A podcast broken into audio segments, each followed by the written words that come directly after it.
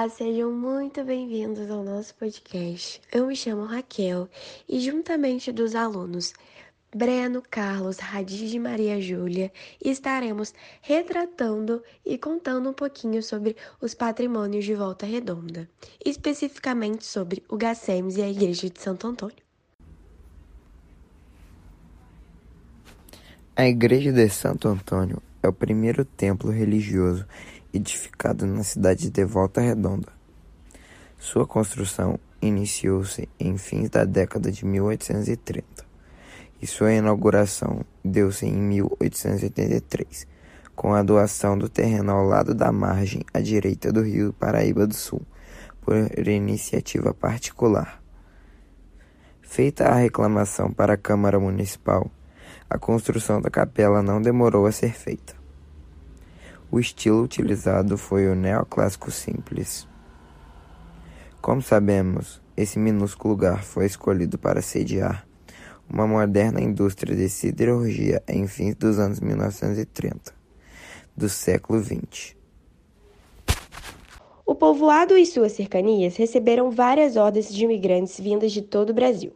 A princípio, o local escolhido para construir a empresa siderúrgica ficava longe do povoado de Volta Redonda cerca de 4 quilômetros.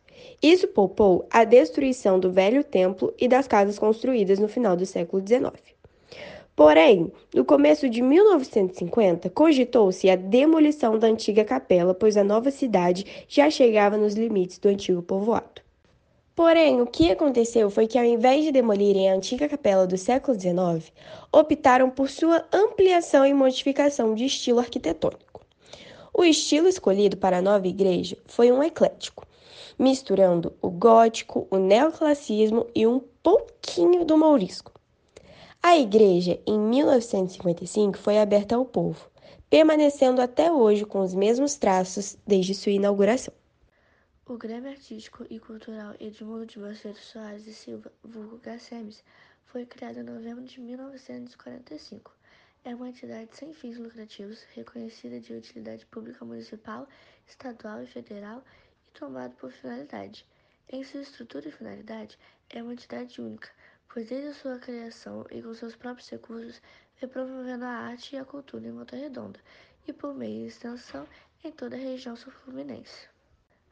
A finalidade do teatro cabe ao GACEMES a promoção de espetáculos teatrais, de dança, recitais e concertos, musicais, debates, palestras, oficinas, workshops, difusão cultural e artística, sessões, sessões cinematográficas, recreativas e culturais, convênios, cursos e festivais, exposições de artes e manutenção de uma biblioteca, entre outros.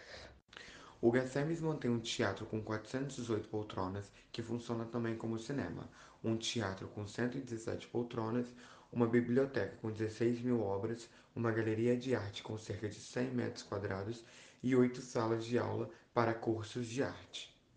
Chegamos no fim do nosso podcast. Espero que tenham compreendido um pouquinho mais sobre a história por trás dos patrimônios de Volta Redonda. Até breve!